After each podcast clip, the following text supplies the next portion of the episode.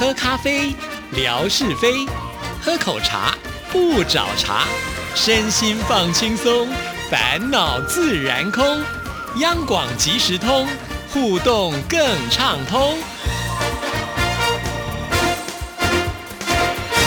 亲爱的听众朋友，大家好，欢迎收听今天的央广即时通，我是谭志毅。今天呃，文哥来找茬了，文哥你好。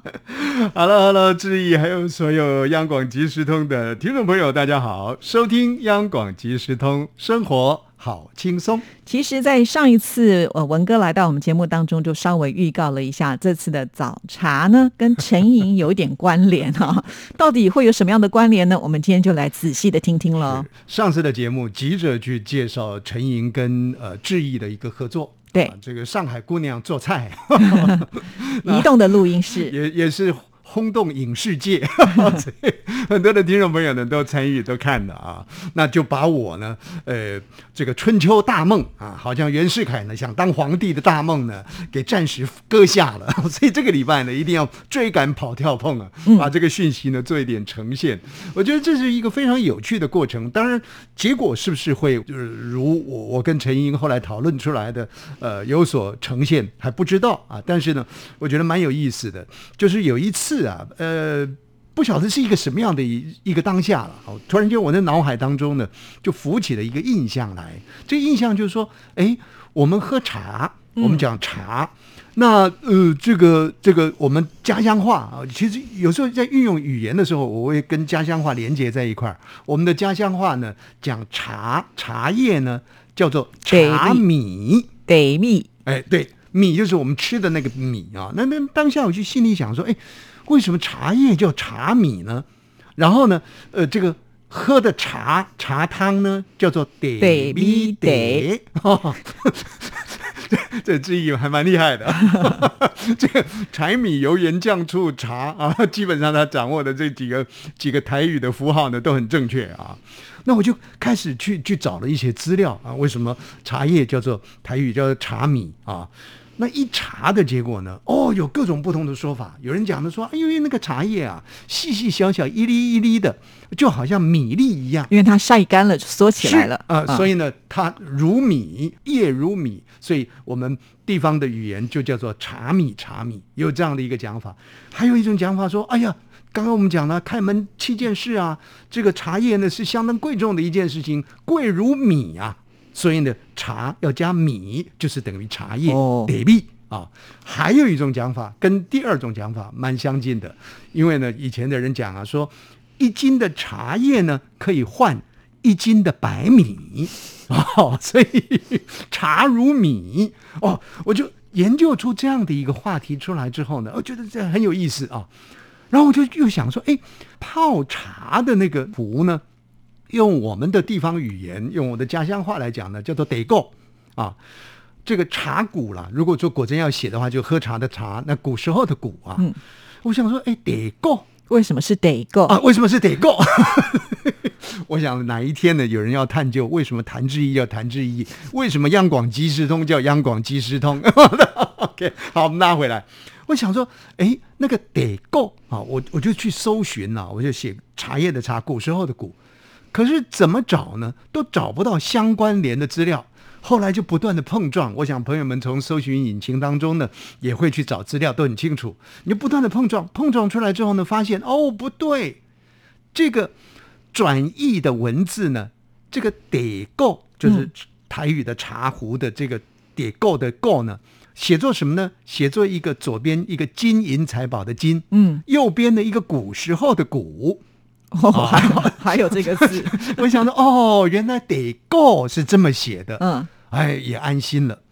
可是后来就在翻找这个资料的过程当中呢，又发现到了有另外一派的学者，他就讲，他说哦得够哈，闽南语的这个得够呢，不是写作我刚刚讲的这个金字旁再加一个古时候的古，而是呢正确的写法还是要写作茶壶的那个壶字。哦，啊，那个湖呢，在闽南语的发音也读作够。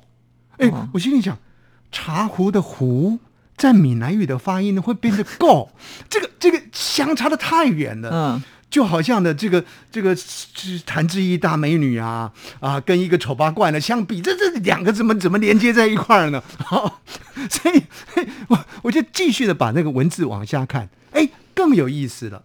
这个专家呢，他就研究出来，他说呢，其实啊，在华语里头的“呵”字音呢，啊，b p m 喝的喝，嗯，呵字音呢，在闽南语里头都是发作歌字音。哦，是啊，哎，他就举了例子了。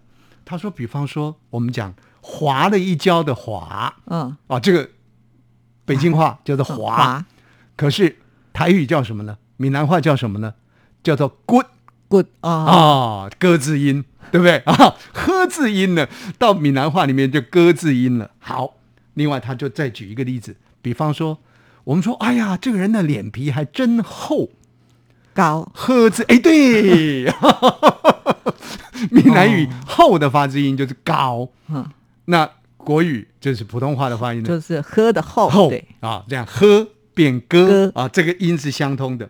再举一个例子，嗯那一天呢，我在那个平台看到，呃，志毅呢有特别去做说明，哪一天我们也可以来来做说明。呃，我们的呃老师啊，这个运动健将，我们的老师啊，马大哥啊，天马天马大哥呢就说了，哎，什么叫丢高？啊，志毅呢特别上去上去做了一番解释、是。是是，那么这个丢搞就是啄猴，猴子的猴。那猴子的猴，北京话读作猴，可是闽南话读作搞，搞，哎也是高字音。哎，真的耶，这个这个专家就研究出来，他说呢，哦，你看看，呵字音的北京话在闽南话里的都是歌字音，所以呵字音的胡在闽南话里头的读作够是合理的。嗯，因此得够得够呢，就写作茶壶的那个壶，勇敢的写下去没有问题。哦，这个听起来就很有学问啊，哎，我好像呢这个阿姆斯壮啊登陆月球一样，好开心呐、哇，这这很有意思啊，这可以成为我的一个素材，我就赶紧把它写写下来了。这时候就要撞到陈莹了，写了之后呢，当然自以为是啦，这。这个老婆呢是是人家的好啊，这小憨呢也是人家的棒啊，那这个文章呢是自己的好啊，我就自以为是的，赶紧就把它抛到脸书上头去。那陈莹呢，她做了什么我不知道。那天晚上呢，我就接到了一个影带，就是在视 LINE 里面啊、对，通讯平台里面呢有一个有一个影音的东西传过来。那我心里想说，好吧，那就听听看到底陈英是寄什么东西给我，大概呢是呃爱慕我的一些语言呐、一些影像也不一定啊，啊，在期待着啊，打开来一看。我一听，哎，那个是机器人呢所所所录的这个声音。那机器人声音呢，就是它是每个每个字音都很短促啊。再仔细一听，哎，这个怎么也在讲茶茶米，在讲得够啊茶壶？哎，怎么跟我今天写的东西呢一模一样呢？哦，你偷抄人家这那，那那个当下，我心想，哎，我是不是抄了人家的作品呢？这糟糕了，怎么办呢？可是我我抄的很有技巧啊，我是一小碎段一小碎段的处理啊，那怎么会是这样子一模一样呢？